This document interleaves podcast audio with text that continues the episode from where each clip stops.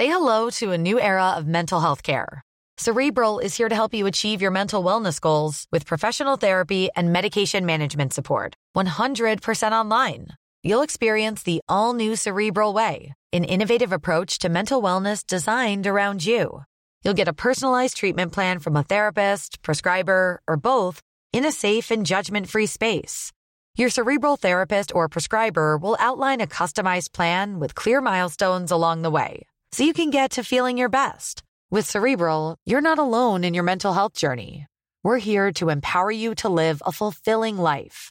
So take that first step towards a brighter future and sign up today at cerebral.com slash podcast and use code ACasts to get 15% off your first month. Offer only valid on monthly plans. Other exclusions may apply. Offer ends July 31st, 2024. See site for details.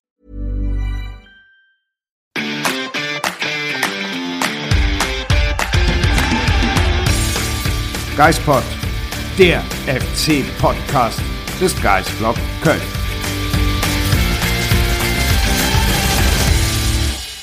Köln lebt, der FC lebt und der Geistblog lebt natürlich auch. Und damit willkommen zurück nach einer Woche Pause beim Geistpod. Und ja, wer hätte es für möglich gehalten? Mit sechs Punkten aus der englischen Woche. Marc, wie geht's dir? Oh, gut geht's mir. Äh, Herzfrequenz hat sich wieder beruhigt. Ja. Äh, Wir haben äh, am Freitagabend den Test gemacht. Zumindest während der Halbzeitpause habe ich auch kurz gemessen. Äh, da war er auf a- immerhin 98, nee, 96 runter. Bei dir war er woanders zwischenzeitlich. Mhm. Ja, nach dem 2 zu 3 bis zum Schlusspfiff habe ich mal auf meine Uhr geguckt, die die Herzfrequenz misst. Da war es bei 135. Also schönes Ausdauertraining auch für mich während des Spiels. Ja, es war schon äh, so ein bisschen wie Leipzig. Ich fand es schlimmer als Leipzig, ganz ehrlich. Schlimmer? Ja, weil du, weil der FC 3-0 geführt hat und kurz davor war, dieses Spiel wieder aus der Hand zu geben. Deswegen fand ich das viel schlimmer als gegen Leipzig, weil da hast du gedacht, ja gut, wahrscheinlich murmelt da gleich eh wieder einer rein und das ist Leipzig, ist der Tabellenzweite. Ein Punkt wäre schon okay. Stimmt, wir hatten ja eigentlich gesagt, vier Punkte gegen Leipzig und Lever, äh, nicht gegen Leipzig und Augsburg. Wenn man die drei Spiele nimmt, gegen zwei Favoriten, Leverkusen und Leipzig, eins davon wirst du im Normalfall verlieren. So ist es gekommen, wenn man aus dem zweiten einen Punkt mitnimmt. Mit Glück hätte man ja vielleicht sogar äh, hoffen können, dass sie gegen Leverkusen gewinnen, wenn sie früh irgendwie äh, den Ausgleich machen. Aber ähm, vier Punkte war ja schon so, ach, das wäre ein gutes Ding. Ja, ich weiß nicht mehr genau. Im letzten Podcast, ich habe nicht mehr reingehört. Ich glaube, ich hatte mir fünf erträumt aus den drei Spielen. Jetzt sind sechs geworden. Das heißt, ich bin eigentlich sehr zufrieden. Man muss auch sagen, diese sechs Punkte hat es aber auch gebraucht. Absolut, wenn man sich die Ergebnisse der Konkurrenz anschaut, wenn sie nicht diese sechs Punkte geholt hätten, wäre es jetzt vielleicht schon vorbei. Ja, vor allem so gefühlt, mit welchem, mit welchem Selbstvertrauen gehst du dann überhaupt noch so in so jetzt eine zweiwöchige Pause, äh, wenn du vielleicht nur drei Punkte geholt hättest. Äh, da war das schon enorm wichtig. Also gerade nach Leipzig dann nochmal nachzulegen. In Augsburg, das habe ich noch nie erlebt, aber wie auch der FC hat in der Bundesliga noch nie in Augsburg gewonnen. Aber ich muss sagen, ich war nach dem Debüt von Friedhelm Funkel in Leverkusen extrem niedergeschlagen, weil der FC hat ja wirklich ein extrem gutes Spiel in dem Derby gemacht und verliert da 3-0. Und ich habe gedacht, wenn der FC jetzt schon anfängt, gut Fußball zu spielen und trotzdem verliert, gegen wen sollen die denn dann überhaupt noch gewinnen? Man muss ja zugeben, dass es auch unter Gisdol zum Schluss ein paar ganz anständige Ansätze gegeben hat. Äh, Absolut, Dortmund auch und in Wolfsburg, ja. ähm, muss man ja sagen, das war wirklich ansehnlich zwischenzeitlich. Das war in Wolfsburg die erste Halbzeit mit das Mhm. Beste bis dato. Dann hat aber offensichtlich mit ein bisschen mehr Psychologie, ein bisschen mehr den Glauben wieder vermitteln, ähm, hat Friedhelm Funkel da offensichtlich noch mal an den ein oder anderen Stellschrauben gedreht. Total. Und dann muss man ja sagen, als das Spiel gegen Leipzig losging, hat sich meine Meinung, wie will der FC jemals noch ein Spiel gewinnen, eigentlich noch weiter manifestiert, weil das war ja, Leipzig hat den FC ja schwindelig gespielt in der ersten Halbzeit. Ich habe nach zehn Minuten gedacht, oh je, hoffentlich hat Leipzig nach dem 0-2 keine Lust mehr. Und dann kam es in der zweiten Halbzeit dann doch ganz anders. Ich veröffentliche jetzt gerade mal kurz eine, einen WhatsApp-Dialog zwischen uns beiden. Ähm, so nach einer Viertelstunde habe ich dir irgendwann geschrieben, sag mal, das ist ja hier, als ob irgendwie ein Erstligist gegen Regionalligisten äh, äh, spielen wird. Und dann sagtest du, nee, nee, nicht Regionalligist, Mittelrheinligist. Die sind seit Monaten aus dem Training, weil sie nicht trainieren dürfen. Okay, hier ein paar Internas veröffentlicht. Na gut. ja, aber das war ja wirklich krass. Also die erste Viertelstunde, FC kaum über die Mittellinie, äh, schon gar nicht mit Ball. Also ohne jegliche Kontrolle, die sind völlig, also da ist jeder hinterhergelaufen. Ja. Nach, zwei, nach einer Minute musste Bono den ersten Schuss blocken, nach drei Minuten setzte Haidara das Ding äh, da am Winkel vorbei. Da wäre das Spiel schon längst gelaufen gewesen und dann hätten wir, boah, da hätten wir uns echt mal angucken müssen, was wir dann noch für ein Spiel erlebt hätten, wenn die da früh ein, zwei Tore gemacht hätten. Ja, Leipzig weiß wahrscheinlich selber gar nicht, wie sie das Spiel verlieren konnten irgendwie ja. in Köln. Aber Jonas Hector sei Dank, Jonas Hector Fußballgott hat's gerichtet. Ja, und ich meine, es klingt ja so doof, als ich jetzt gerade diesen WhatsApp-Chat da veröffentlicht habe, aber es war ja wirklich, es waren mehrere Klassen, die dazwischen gelegen ja. haben, auch zwischenzeitlich, auch in der zweiten Halbzeit nochmal, als Leipzig wirklich nochmal Druck gemacht hat. Die haben sich nicht wirklich viele Torchancen mehr rausgespielt, aber hinten raus alleine Kluivert ja zweimal, mhm. einmal mit dem Kopfball und dann ganz am Ende mit dem Ding da am äh, gegen den Außenpfosten, wo man noch über einen Elfmeter hätte reden können. Also da hat FC alles Glück äh, zusammengenommen, was sie vielleicht im Laufe der Saison nicht hatten. Und äh, ja, Jonas Hector Fußballgott. Aber das Glück ist ja auch irgendwie zurück. Ich sag mal, vor vier, fünf Spieltagen hätte es wahrscheinlich mit großer Sicherheit diesen Elfmeter gegeben. Genauso wie Elias Giri vielleicht in Augsburg nicht mehr da auf der Linie gestanden hätte. Also irgendwie hat es der FC geschafft, dieses Momentum zu drehen ja. und das Glück wieder auf seine Seite zu, zu ziehen, was zum Beispiel, wenn man auf die Konkurrenz schaut, Werder Bremen gerade nicht hat. Wenn ich da an dieses äh, 0 zu 1 gegen Mainz denke, wo Bremen meiner Meinung nach ein klares Tor aberkannt wurde. Ja. Das und das passiert einfach, wenn du in so einem Negativtrend bist und der FC ist gerade irgendwie auf der anderen Seite wieder angekommen. Und dann spielt Bremen in Union eigentlich so ein Spiel, das lange vor sich hingeplätschert ist und dann eine Viertelstunde bringt, bringt dann den gesamten, das gesamte Gerüst zum, zum Einsturz. Das kennt man ja durchaus auch vom FC. Das hat man auch in dieser Saison an der einen oder anderen ja. Stelle mal erlebt. Ähm, aber Momentum gedreht, psychologische äh, Kriegsführung vielleicht, ich will jetzt noch nicht sagen gewonnen, aber äh, zumindest die ein oder andere Schlacht jetzt mal für sich entschieden. Absolut, aber wie hat Friedhelm Funkel das angesprochen? Er hat ja selber gesagt, er hat unglaublich viel mit den Spielern gesprochen, so viel wie noch nie in seiner Trainerkarriere und die Arbeit auf dem Platz wäre eher sekundär gewesen. Was spricht er denn dann wirklich mit den Spielern? Was glaubst du?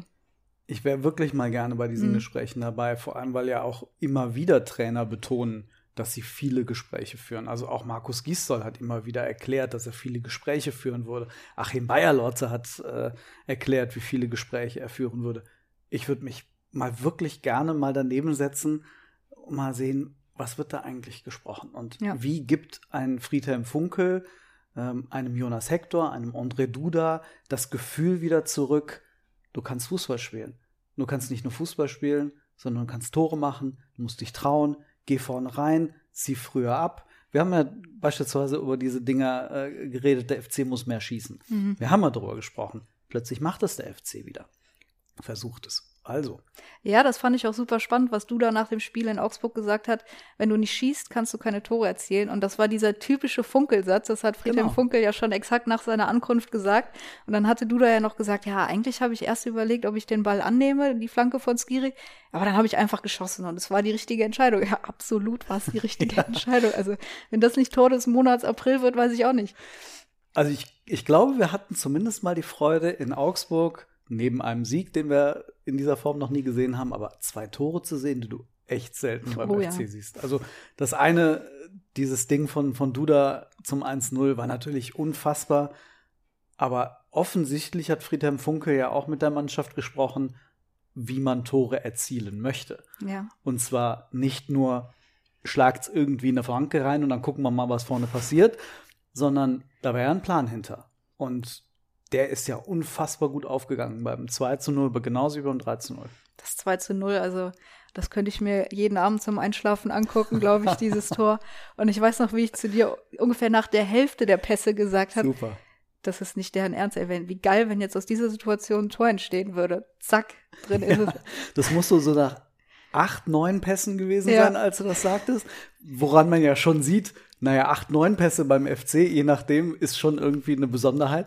Und dann machen die so ein Ding. Ich glaube, Kräuter Fürth hat vor zwei Wochen oder so in der zweiten Liga ein ähnliches Tor geschossen. Und ich habe mir das angeguckt und gedacht, boah, ey, wenn ich einmal im Leben noch mal so einen Spielzug vom FC sehen würde, so ein Tor. Ja, der Friedhelm Funkel hat es möglich gemacht. Der Pep Guardiola des ersten FC Köln, muss man sagen. Nein, ich fand das, fand das toll, wie es rausgespielt wurde, weil eine Idee dahinter war. Man hat den Ball im Mittelfeld gewonnen, hat gesagt, stopp, okay, es geht gerade nicht weiter, rumgedreht, über Timo Horn neu aufgebaut. Es gab diesen einen Schreckmoment, als Skiri den Ball zu Timo Horn zurückgespielt mhm. hat. Da kam irgendwer angeflogen per Grätsche. Das war ein paar Zentimeter. Das wäre übel gewesen. Aber dann rausgekämpft, Skiri noch einen Zweikampf gewonnen, den Ball behauptet. Und dann 2 zu 0 und 3 zu 0, beide, rechte Seite, mhm. Flanke in den Rückraum, eingelaufen, Tor. Ja, fairerweise muss man sagen, hat Augsburg das unglaublich schlecht verteidigt. Ja, okay. Also das darf man in der ganzen Bewertung natürlich nicht vergessen. Aber ganz ehrlich, vor drei oder vier Wochen hätte Timo Horn den Ball nach dem Rückpass von Skiri wahrscheinlich einfach nach vorne gekloppt. Und jetzt ja. haben sie ein sauber auf, aufgebaut, das Spiel. Das hat mir gut gefallen. Gibt Hoffnung für die nächsten Wochen auf jeden Fall. Vor allem, weil ich ja auch noch mal äh, erinnere daran, dass bei Funkel auch die Frage war, okay, wenn er kommt, klar, die Psychologie ist das eine, die soll er auf wieder ins Positive kehren, aber ist er in der Lage, gerade gegen Augsburg, Freiburg, Hertha und Schalke, der Mannschaft eine Spielidee mitzugeben, mhm. um auch Ballbesitz in Erfolg umzuwandeln? Und das äh, hat er in der ersten Halbzeit auf jeden Fall geschafft. So sieht's aus. Die zweite Halbzeit hat aber dann auch auf der anderen Seite gezeigt, boah, das wird noch eine richtig, ja. richtig harte Arbeit. Müssen wir über die zweite Halbzeit reden? ja, mal gucken. Wir können ja einfach auch äh, erstmal über Funkel weiter. Ja. Du sagst, du hast ja gefragt, wie hat er das gemacht? Ich fand es extrem bemerkenswert gestern bei Sky 90, der Fußballdebatte. Er hat immer ja schon André Pavlak als Trainer bezeichnet, nicht als Assistenztrainer oder Co-Trainer.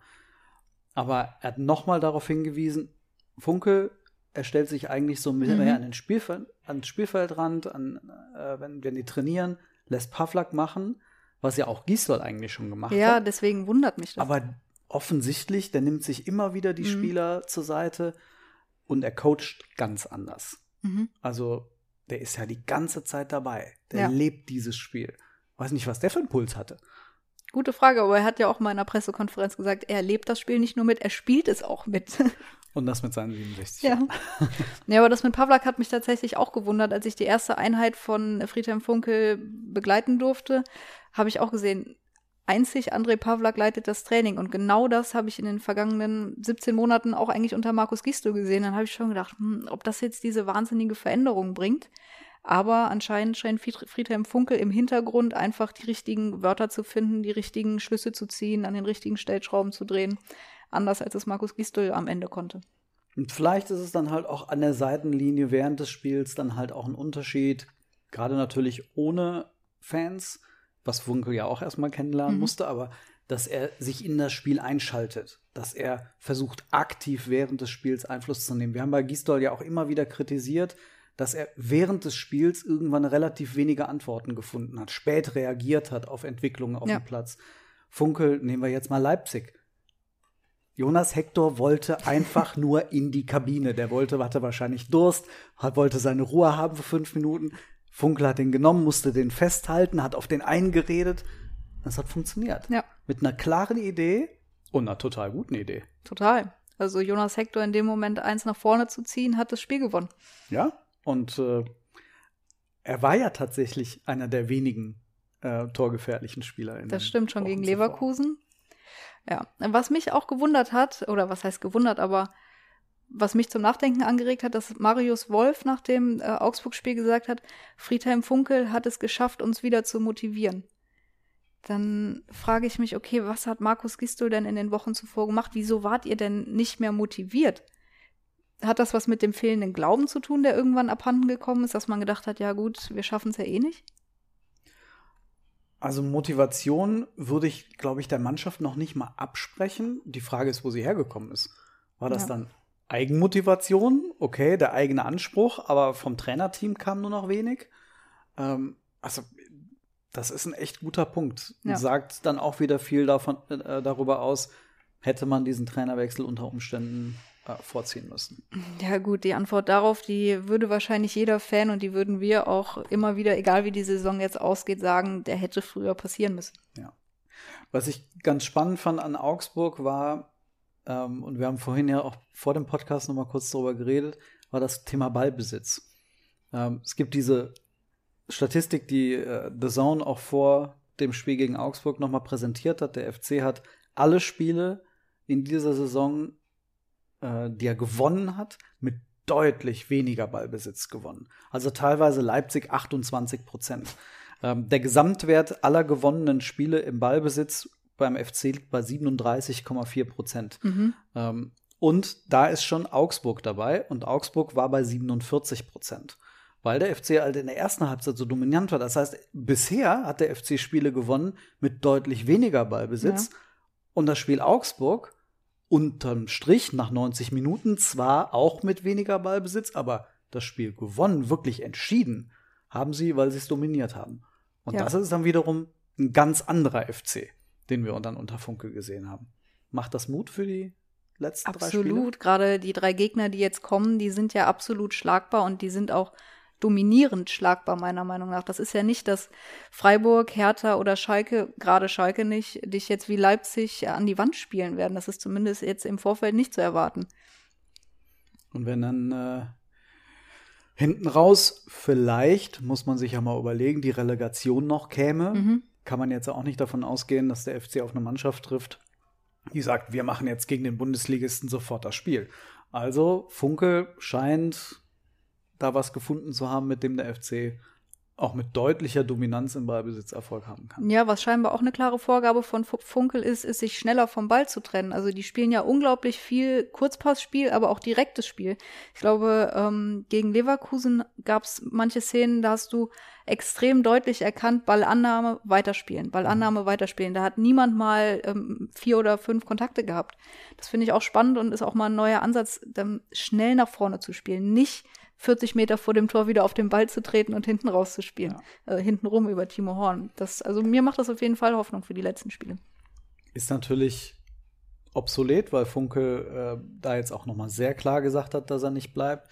Aber die Frage auch zu diskutieren, ob Funkel überhaupt ein Trainer für die nächste Saison wäre, kommt doch, glaube ich, noch zu früh, oder? Man muss doch erstmal abwarten.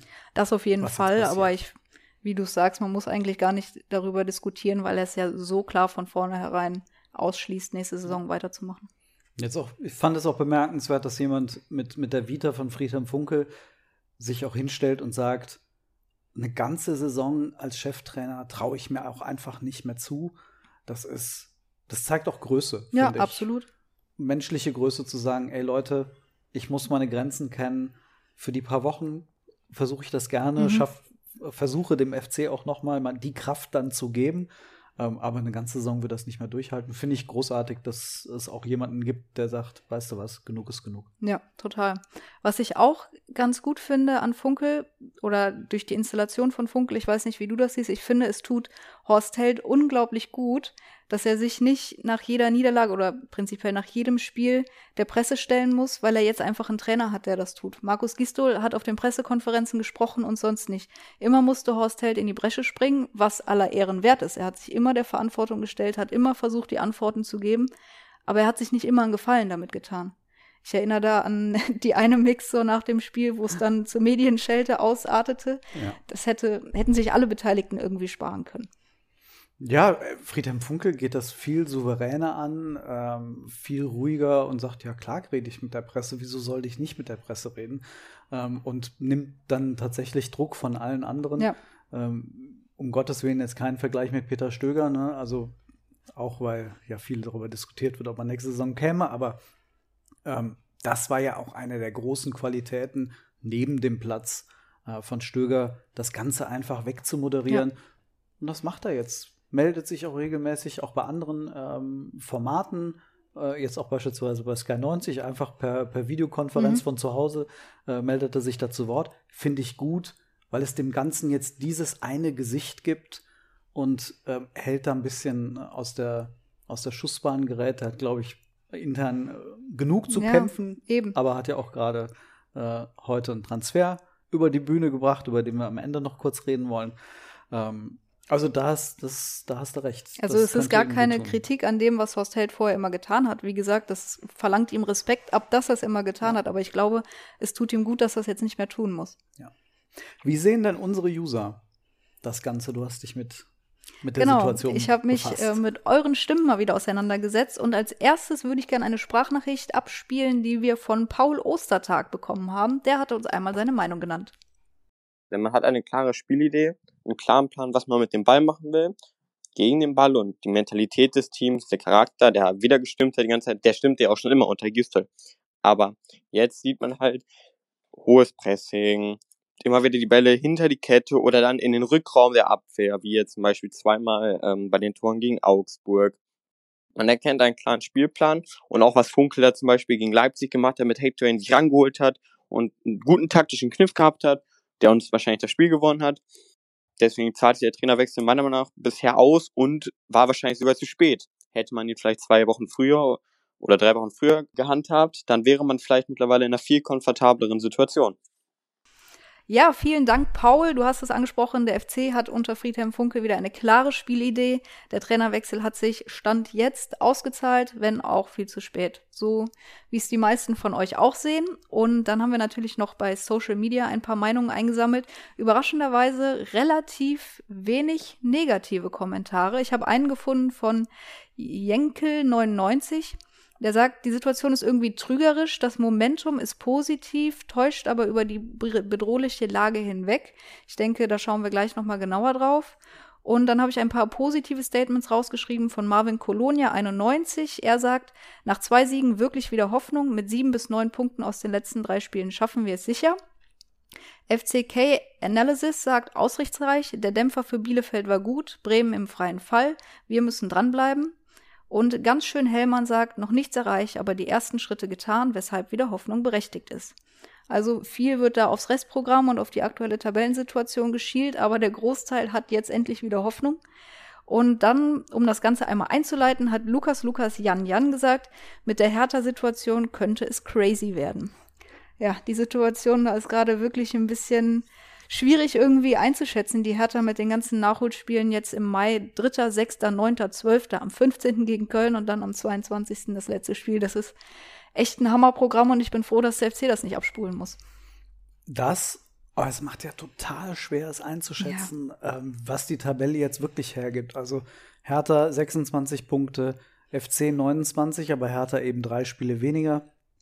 Bielefeld 30, Bremen 30, Augsburg 33, Mainz 34. Man muss eigentlich hoffen, im Nachholspiel, dass Mainz gegen Hertha gewinnt. Ja, Mainz wäre dann durch, ja. kann man ja eigentlich sagen. Und die Und Hertha, Hertha wäre richtig unten drin.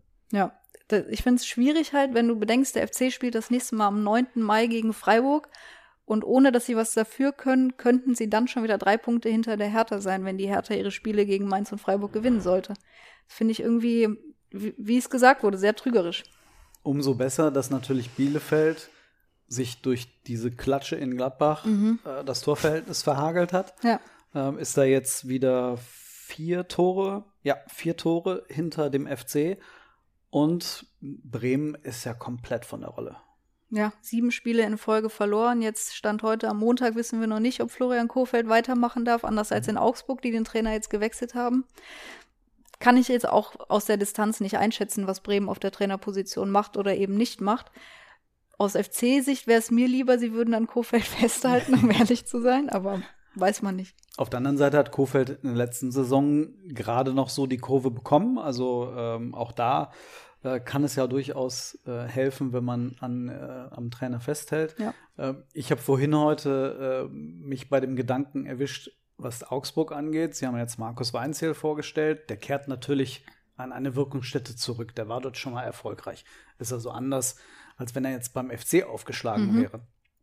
Aber wenn Markus Weinziel beim ersten FC Köln als neuer Trainer nach Markus Giesdorf vorgestellt worden wäre, glaube ich, ich will jetzt nicht sagen, hätte das Geisbockheim gebrannt, aber ich glaube, dann wäre die Ernüchterung sehr groß gewesen. Ja, und dazu muss man sagen, spielt Augsburg jetzt als nächstes beim VfB Stuttgart auch ein Ex-Verein von Waldziel. Mhm. Das sind diese typischen Geschichten, die der Fußball da irgendwie schreibt. Und dann kommt schon das direkte Duell gegen Augsburg. Also das ist auf jeden Fall auch spannend, was man nicht außer Acht lassen sollte, Augsburg und Bremen. Ja, also da bin ich wirklich gespannt. Ähm, beide, also Augsburg habe ich irgendwie noch das Gefühl, die könnten sich mit einem Sieg Ja, ein Sieg. Gut, retten. die haben am letzten Spieltag die Bayern. Okay. Heißt nichts, weil Bayern wird dann Meister sein Sehen und wir. Bayern verliert in Mainz. Ja. Aber letzter Spieltag, ich glaube, die, die spielen dann zu Hause, kriegen die Schale. Das ist eigentlich so Bayern-like, dass sie das nicht verlieren. Das wollen sie sich nicht nehmen Ja. lassen. Und davor ist Bremen. Bremen. Augsburg-Bremen und davor Augsburg-Stuttgart. Okay. Das heißt, vielleicht sind wir in der Position, dass wir uns äh, als FC dann doch einen Augsburg-Sieg gegen Bremen wünschen. Am Ende geht es ja nicht darum, alle zu überholen. Nee, zwei wären schön. Also jetzt noch eine. genau. Und irgendwie, äh, dadurch, dass ja extrem viele Duelle noch untereinander stattfinden, gerade durch die Hertha, Mhm. ähm, ist es so schwer vorhersehbar, weshalb eigentlich Funke recht hat, dass er sagt, scheißegal, was äh, mit den anderen ist, der FC muss gucken. Eigentlich sieben Punkte Minimum? Ja, also ich bin mir sicher, wenn sie alle drei gewinnen würden, würde das zum sicheren Klassenerhalt reichen. Sieben würde auf jeden Fall zur Relegation reichen, da bin ich mir auch relativ sicher. Darüber hinaus und was darunter wäre, schwer zu sagen. Ja. Also mein Tipp wäre, wenn sie das Hertha-Spiel gewinnen, plus eins der beiden anderen, ist es auf jeden Fall die Relegation. Ja, das glaube ich auch. Aber Hertha ist für mich, auch wenn die dann schon ein, zwei, drei, vier Spiele innerhalb kürzester Zeit in den Knochen haben, ist für mich tatsächlich das schwierigste Spiel. Das ist auch so verrückt, weil die Diskussion ja war, was passiert mit so einer Mannschaft? Quarantäne, äh, dann kommt sie irgendwie raus, hat nur zwei, drei Mal trainiert und muss dann spielen. Dann gucken wir in die zweite Liga und die gewinnen alle. Ja, Kiel, Karlsruhe, Sandhausen. Und Hausen, was- Also haben wir alle überhaupt keine Ahnung? Oder gehen die Gegner so in, in das Spiel, dass sie sagen, ach, die können gerade eh noch nix, da reicht die Halbkraft. Ja, ich meine, wir sind Ende der Saison, die müssten alle relativ austrainiert jetzt sein und hatten halt Pause. Die konnten sich auskurieren. Aber ke- keine Ahnung, Marc. Also ich kann das null einschätzen, was mit der Hertha passiert. Von meiner subjektiven Wahrnehmung, ganz weit weg von Hertha, würde ich sagen, Hertha ist eine Truppe, da sitzt jetzt niemand drei Stunden am Tag auf dem Spinningbike. Aber das kann ich absolut nicht einschätzen. Das ist vielleicht auch einfach meine Hoffnung. Schauen wir mal. Also, es wird ja vielleicht auch schon helfen, wenn die Hertha gegen die anderen direkten Konkurrenten allesamt gewinnt. Ja, klar. Und dann, äh, naja. Wir werden sehen. Wir werden ähm, in zwei Wochen, nein, was haben wir jetzt? Montag? Mhm. 13 Tagen gegen Freiburg sehen, ähm, was der FC da anrichtet. Die Hertha hat da schon gespielt und hat ja auch Freiburg vielleicht ein ja, bisschen. Freiburg hat in der englischen geschwächt. Woche.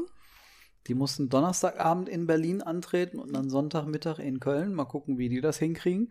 Ähm, und ähm, Ja, ich bin da optimistisch. Ich erinnere mich an wenig schlechte Heimspiele gegen Freiburg, außer diese Schneeballschlacht im äh, Dezember des Abstiegsjahres. das war ein Albtraum. Ja, aber nee, das passiert jetzt nicht mehr. Und Der Funke Hoffnung ist auch da, dass sie sich unabhängig jeglicher Tabellensituation für das 0-5 aus dem Hinspiel revanchieren wollen. Von daher schauen wir mal, lassen wir uns da überraschen. Ich habe an dieses Schneeballspiel habe ich eine Erinnerung. Ich habe, das war das erste Mal und das letzte Mal, dass ich mir erlaubt habe, in der Halbzeitpause den Spielbericht quasi fertig zu schreiben und dann nur noch so die Szenen aus der zweiten Halbzeit einfügen wollte und dann am Ende komplett alles umschreiben musste. Ähm, deswegen, das mache ich aus Aberglaube äh, längst nicht mehr. Ähm, hat dann auch in Augsburg jetzt dazu geführt, dass ich den Spielbericht kein, einzigen, kein einziges Wort geschrieben habe in der Halbzeit. Das hat geholfen, immerhin. Also ich habe dieses Spiel an sich verdrängt. Das war einfach so schöne Anekdoten, wie alles voller Schnee war. Unser Arbeitsplatz war einfach komplett zugeschneit und die bringen einen weißen Ball aufs Spielfeld. Daran erinnere ich mich einfach noch. Stimmt. Das war so lustig. Das war wirklich großartig. Na, das war ein, ein schön, schöner, komischer Tag. Ähm, war das nach Belgrad? Äh, ich glaube, Belgrad war das erste Rutenbeck-Spiel, oder? Ja, stimmt. Egal, wir driften ab. Wir müssen über unseren Ja, Neuzugang ja, reden, Marc. richtig. Wir haben nämlich heute einen äh, Neuzugang vorgestellt bekommen vom 1. FC Köln. Du darfst den wir Namen aussprechen. Wie wird er ausgesprochen? Dejan oder Dejan äh, Jubicic, Lubicic, ja, das klingt gut. irgendwie so. 23 Jahre alt, Rapid Wien, defensiver Mittelfeldspieler, Kapitän dort. Mhm. Und ähm, ja, soll beim FC die Sechs bekleiden. Macht ja auch Eigentlich ja Sinn, weil Stand jetzt sind ja relativ viele nächstes Jahr nicht unter Vertrag. Özcan, Höger, Meier, Rex Bitschei, das sind ja allein vier zentrale Spieler, die definitiv keinen Vertrag haben. Stand heute, man weiß ja nicht, was Mhm. noch passiert. Und dann wären da noch Jonas Hector und Elias Giri übrig, Genau. von dem man nicht weiß, will der FC ihn verkaufen oder nicht. Oder Muss muss man- er ihn? Muss er ihn Muss verkaufen, man ja klar. klar. so sagen. John Cordoba im Sommer 2020 war klar, der FC muss Millionen äh, generieren. Hat man getan. Das Problem, Problem bei Cordoba war, sie hat noch keinen Nachfolger. Vielleicht haben sie sich ja jetzt den Nachfolger schon frühzeitig Klar, ablösefrei ja. gesichert. Mal gucken. Das wird man sehen im, im Sommer, aber ich finde es auf jeden Fall spannend, dass auf dieser Position ein Umbruch stattfinden Mhm. wird. Ob Skiri geht oder nicht. Und was mit Jonas Hector wird, muss man ja auch mal sehen. Aber äh, ich finde es gut, dass dort wirklich jetzt mal ganz frisches Blut reinkommt. Jens Kastrop ist natürlich bitter, dass der Junge sich verletzt hat jetzt bei der, bei der U21. Ähm, der wird aber in der Sommervorbereitung wieder einsteigen können. Das heißt, du hast dann, je nachdem, einen Viererpack auf dieser Position, mit dem du vielleicht auch mal ganz was anderes machen kannst. Also Ja. du hast dir den, den Jubicic ja mal angeguckt. Ähm, die Werte deuten auf laufstark. Laufstark, zweikampfstark, passsicher, mit einem guten Spielaufbau, so wie man liest. Ich gucke die österreichische Liga jetzt nicht so oft. Ich glaube, die wenigsten von uns, deswegen kann man da recht wenig zu sagen. Aber allein, dass er mit 23 Jahren schon Kapitän bei Rapid ist und wie man weiß, ja bei vielen anderen Vereinen auf dem Zettel war. Eintracht Frankfurt wollte ihn, ein Club aus der Serie A. Und der FC hat ihn bekommen, was wahrscheinlich auf den ersten Blick erstmal überrascht, zumal Ligazugehörigkeit ungewiss. Er hat für beide Ligen unterschrieben und wer weiß ja gar nicht, welcher Trainer nächste Saison da ist. Das ist wirklich so was Skurriles dabei. Mhm. Also klar wird jetzt schon spekuliert, Peter Stöger hatte da vielleicht irgendwie seine, seine Hände schon im Spiel, keiner weiß das. Ähm, kann ja auch sein, Harald Czerny als ähm, neuer Scout beim FC äh, Österreicher mit guten äh, Beziehungen nach Ös äh, in seine Heimat, vielleicht hat der das auch äh, vorangetrieben. Aber äh, wir hatten uns mal vor einigen Wochen nach ein paar Österreichern umgeguckt, äh, wer da so potenziell auch, weil beim FC so wichtig, die Verträge, die Verträge auslaufen. Und das war so einer der Kandidaten, bei dem Mhm. man sagt, ach, naja, vielleicht. Und jetzt werden wir mal anschauen. Vier Ja. Jahresvertrag. Mhm. Vertragslänge ja auch ganz wichtig beim FC, aber dadurch, dass er ein junger Spieler Ja. ist, ist das okay, oder? Ja, gut, ich meine, wenn er jetzt die Qualitäten von Limnios oder die Erfolge von Limnios auf den Platz bringt, sind vier Jahre zu viel. Jetzt mal so als Vergleich Mhm. von was hat der FC im letzten Sommer für Verträge abgeschlossen, aber ablösefrei, er wird jetzt nicht das horrende Gehalt kosten. Man spart Gehalt bei Marco Höger, der dessen Vertrag ausläuft. Also alles in allem perfekter Transfer im Vorfeld, meiner Meinung nach. Und vor allem geräuschlos über die Bühne gegangen. Gestern Abend hat's äh, der Kicker das erste Mal geschrieben und heute Morgen ist es perfekt. Also Hut ab, Horst Held für diesen Transfer. Ja, ich bin gespannt. Also man sollte, man wollte sich ja auch mehr näher an Deutschland umsehen, Mhm. um vielleicht Thema Sprachbarriere, kulturelle Barriere, ähm, Leute direkt an in, oder einfacher integrieren zu können. Vielleicht klappt das mit ihm. Also die Hoffnung ist da. Spannend, dass er für beide Ligen unterschrieben hat. Spannend, dass er ohne Trainer unterschrieben hat. Ähm, und dann, das darf ja irgendwie beim FC nicht fehlen, gibt es noch diese Geschichte um einen angeblichen Kreuzbandriss. Der sollte im Januar 2020, äh, das auch vielleicht etwas überraschend, nach Chicago wechseln, in die MLS. Und ähm, das ist daran gescheitert, weil er beim dortigen Medizincheck angeblich einen Kreuzbandriss hatte oder es wurde festgestellt, dass er mal einen gehabt haben soll, wovon er nichts wusste und Rapid Wien erklärt, die Nachuntersuchungen vor Ort haben nochmal ergeben, dass sie dem medizinischen Attest aus den USA widersprechen. Also, warten wir mal ab. Ja gut, den Medizincheck hat er beim FC jetzt schon irgendwie letzte Woche wohl absolviert und wir wissen ja aus Erfahrung, da ist der FC auch recht genau, also lässt da auch gerne mal Leute durchfallen. Von daher mache ich mir da eigentlich keine Sorgen. ich denke mal, letztendlich wird die Perspektive ausschlaggegeben, ausschlaggebend für ihn gewesen sein, dass gerade durch den Umbruch im defensiven Mittelfeld beim FC da wirklich auf ihn gesetzt wird. Und dann hoffen wir, dass er das mit Leistung zurückzahlt. Das werden wir aber erst nächste Saison Das werden wissen. wir erst nächste Saison wissen. In Hm. welcher Liga wissen wir schon ein bisschen früher. Das wissen wir ein bisschen früher. Wir werden, ähm, wie jetzt schon in der letzten Woche, äh, noch mal eine Woche ähm, Pause machen mit dem Geistbot. Ausnahme wäre, dass wir vielleicht einen Gast bekämen. Ähm, aber aufgrund der äh, Spielpause in der Bundesliga am 1. Mai-Wochenende wollen wir mit dem Geistbot auch noch mal pausieren. Und dann melden wir uns nach dem Spiel gegen Freiburg Oh ja. wieder zurück. In diesem Sinne, Habt eine schöne Zeit, sonnige Woche, bleibt gesund. Mehr fällt mir nicht ein. und bis in spätestens zwei Wochen. Tschüss.